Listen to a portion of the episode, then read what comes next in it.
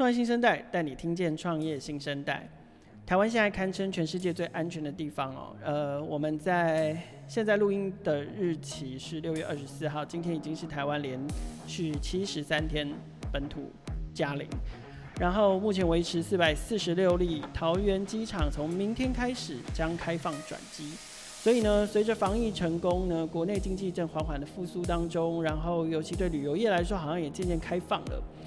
只是我们真的还是很好奇，真的有那么简单吗？从此以后就风调雨顺、国泰民安，大家都一起发大财了吗？然后旅游业真的就可以松懈了，然后就就就开始回春了吗？所以今天的创业新生代，我们还是要继续聊聊这个议题哦。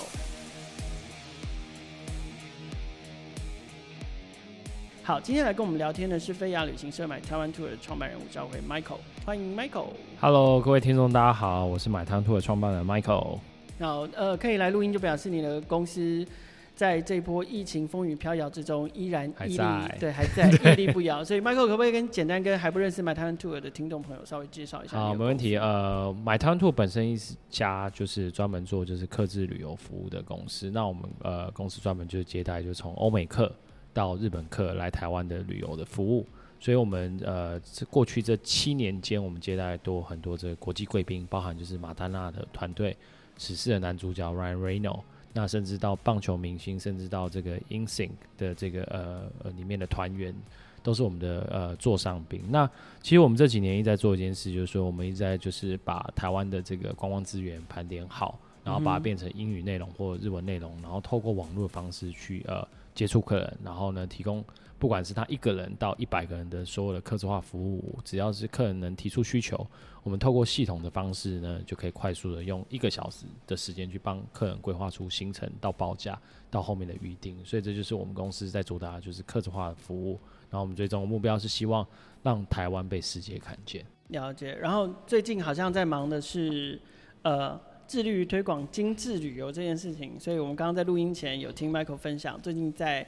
呃，陪着交通部长林佳龙一起是游台湾。对，没错，因为我本身还有呃另外一个身份，就是台湾观光策略发展协会的理事长。那其实我们这一次刚好有的机会，就是透过这一次呃所谓呃部长交通部长在推的这个安心旅游，那我们在这做一个热身暖身场，也就是说，其实我们发现就是说，其实很多的呃台湾人自己都不知道台湾到底有什么好玩的，所以我们就是带着嘉龙部长。嗯全台湾就是东南西北四个地方有八条精致旅游的路线，然后带精致旅精致旅游，对，那有两天一夜，还有一天的行程，然后我们就带着部长到处跑，然后呢，希望透过这一次的呃踩点的方式，就是除了就是让民众煽风点火，在七月的时候可以安心出来旅游，也让就是台湾的民众可以看到就是你所未知的台湾。嗯。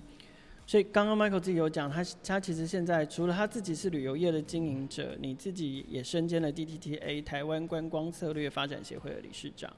那所以我想你对于今年旅游产业所受到的冲击应该非常非常深刻。是，我很想，但是我觉得这个是一般的从消费者的角度很难去想象，就是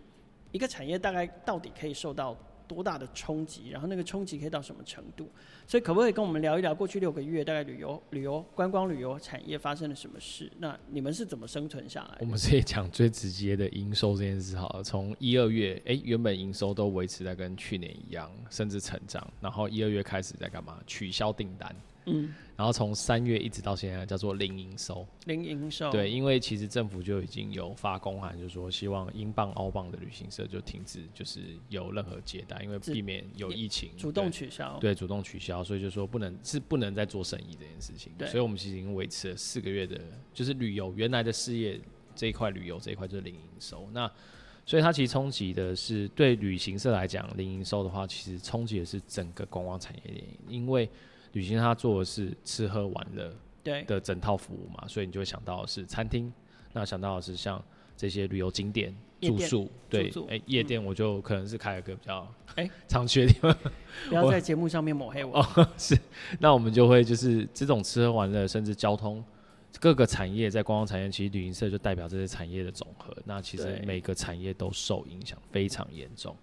但是呢，其实呃，我们看到就是说大家闷久了嘛，其实六月底大家在讲报复性反弹这件事情。对，对我们其实有看到这样的呃，陆续这些比较东部就是郊外的地区，就是住宿业、户外活动是有真的真的有在反弹的。对，OK。可是这个呃，先讲讲你们怎么生存下来，就是说，因为毕竟前面都零营收，那当然有一些有一些同业他们采取的可能是快速的反应服务转型，是比如说他们可能转成。伴手礼的销售啊，等等的。那你们呢？你们以买买台湾 tour 来说，你们有没有做什么努力？其实我们呃，其实买台湾 tour 本身，我们就在做呃几件事：小旅行，然后呢内容，那英语内容，嗯、还有就是旅游电商。所以其实我们也因为这个的服务的关系，我们本来在做的事业体，所以也因为这机会，就是很多的县市政府也出手，就是希望跟我们合作，包含去像我们最近有跟那个基隆。观光局合作，帮他们做旅游官网。对，那甚至跟台北市有合作，就是英语内容的刊物。对，那本来就是我们在做的事情。所以说，其实哦，我们的本身旅游这一块是零营收没错，但是其实跟很多政府的合作，本来就是 ongoing 在合作。了解。所以，呃，有一点点像是说，也趁着营收暂停的这段时间，就把。回头去把原本在景点地方应该要做的基础建设，是在做更好。像我们最近有接到一个案子，蛮有趣，是跟中小企业合作，就是要去振兴，就是全台湾的十大商圈。对，那我们去帮这十大商圈去做呃英语内容、日文内容，然后甚至去做把在地的故事挖掘出来，然后去培养当地的团队，自己未来但在在地的团队可以去做英语导览、日文导览。嗯嗯嗯对，所以我觉得这是一个很好的机会。OK，对，所以呃那。刚刚聊到那个报复性的出游哦，就是，是我不知道哎、欸，就报复性出游这件事情，当然短期来说，对于很多的业者来讲，也都是回春嘛，然后至少营收开始出现了嘛。可是好像现在也开始观察到，有一些报复，比如说像离岛，好像快要被玩残了，就是因为太一下子太大量，那呃，可能对这些离岛景点来说，他们过去从来没有没有。没有没有容纳过这么大量的旅客，所以可能有一些准备是不够的，或者是基础建设本来是不足的。Anyway，那台湾的疫情现在暂时告一段落了，就是作为产业的一份子，跟可能这个产业策略发展协会的这个角色，呃，还是一样，就是你们你你会怎么建议？就是说业者要怎么抓住机会？可是。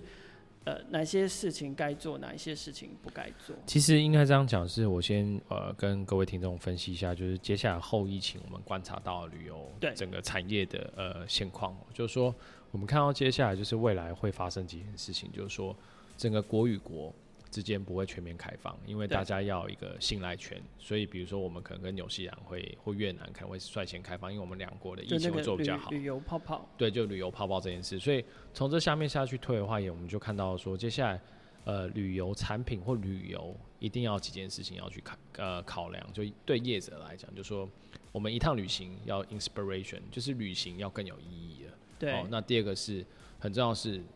一个呃旅人，他到一个国家，因为他没办法去那么多国，所以没办法做蜻蜓点水的方式旅游。所以大家要干嘛？在一个国家待比较久，待比较久的话，他就要干嘛？做深度旅游的产品。那这深度旅游的产品呢？我们再往下切的话，就是大家讲的什么永续观光、生态旅游，这些都是未来很重要的题目。因为疫情期间，大家看到就是生死离别的故事。那其实旅行要更有就是意义。更富有就是生命力，所以就是说大家会重新思考，就是说到底我为什么要旅行？那我旅行后到底可以给我们这个人类有什么样的反思？所以我觉得这是我们看到就是说后疫情时代会发生的事情。所以我觉得呃很重要的是接下来我们可不可以掌握这个趋势？包含其实您刚才说的就是说离岛哦报复性反弹大量这件事情，嗯、其实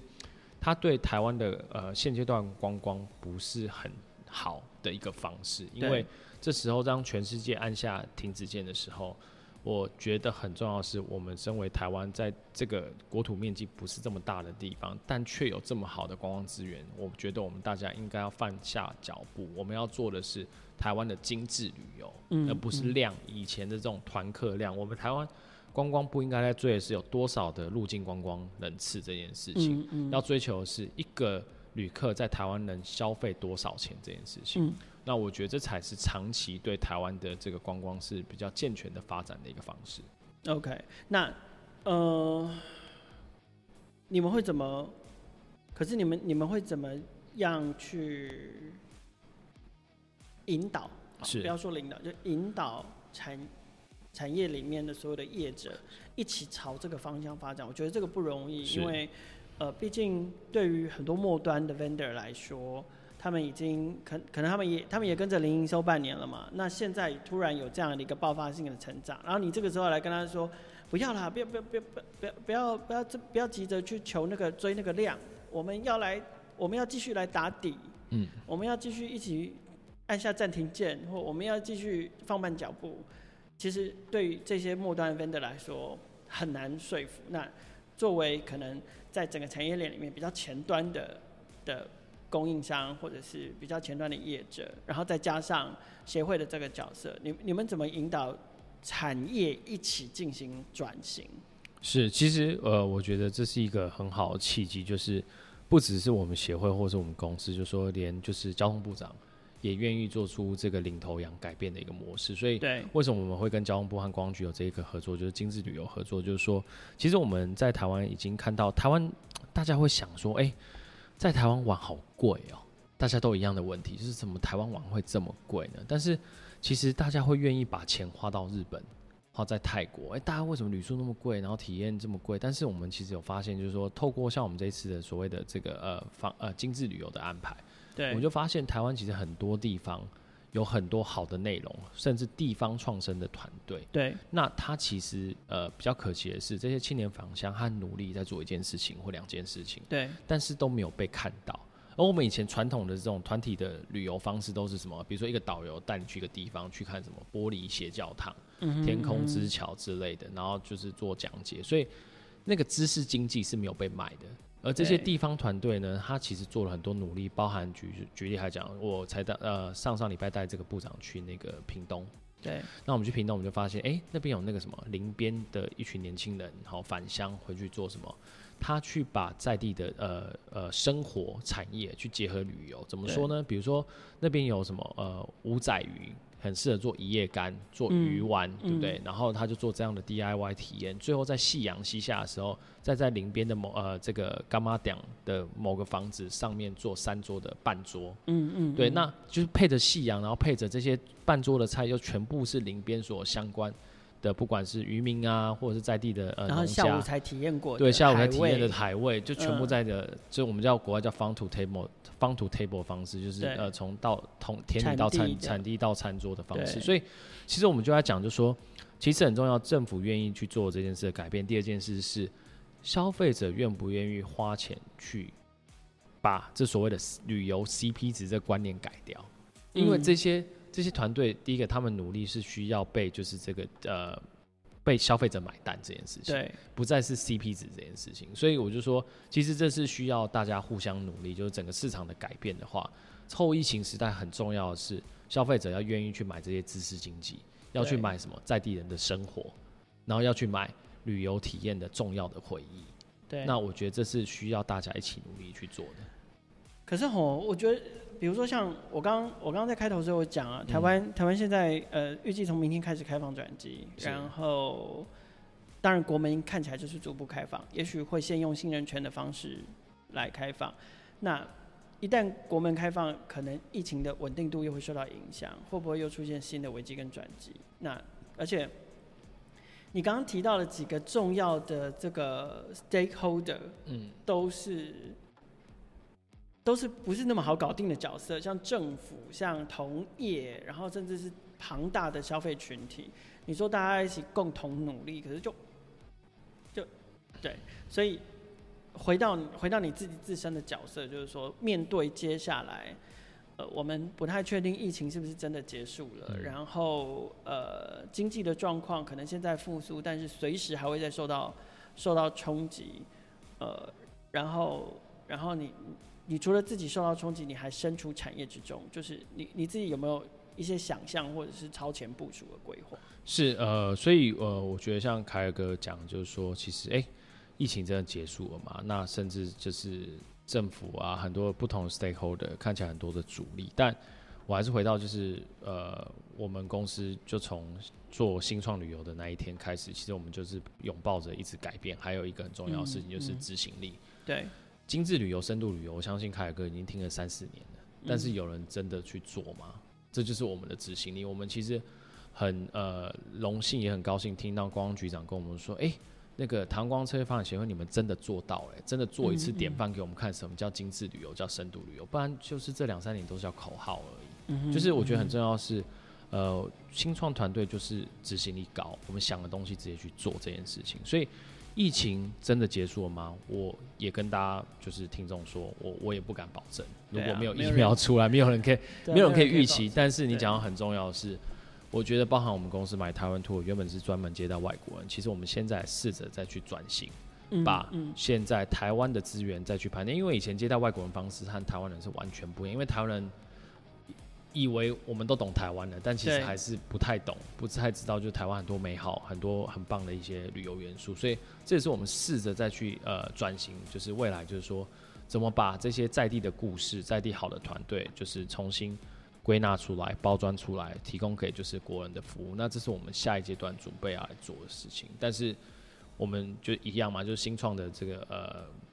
这个变新变革的态度，就是我们还是先做了再说。嗯哼。好，节目的最后，因为台湾终究现在的状况相对安全很多，然后当然我觉得也也体谅消费者，真的也都闷坏了，长期一段时间心里不安，然后又不能不能出去外面散心，所以节目的最后是不是请 Michael My Taiwan Tour 给喜欢旅游、拥抱喜欢拥抱台湾各地方的景点的消费者一些呼吁？是。那我觉得接下来就是我们看到，就是说台湾其实在防疫这一块真的是防疫有成。那其实国外媒体也都陆续在报道台湾的防疫的呃这个成功。那所以说相信就是说接下来大家应该可以就是安心的出去的旅游。然后就像我刚才说，大家可以去上网找更多这些在地的体验、地方创生的一些呃团队，然后去呃真的实际用行动。去支持这些地方在团呃地方的团队，那我觉得很重要，就是说接下来疫情的这个期间，甚至结束以后，我觉得大家一定还是要就是出去散散心，多旅游，闷在家里都闷坏了哈。那所以就是说，旅游永远都不会就是再怎么科技，就是再怎么进步，旅游我觉得永远就是有那个温度在的时候，那我觉得它是人类最好的解药。OK。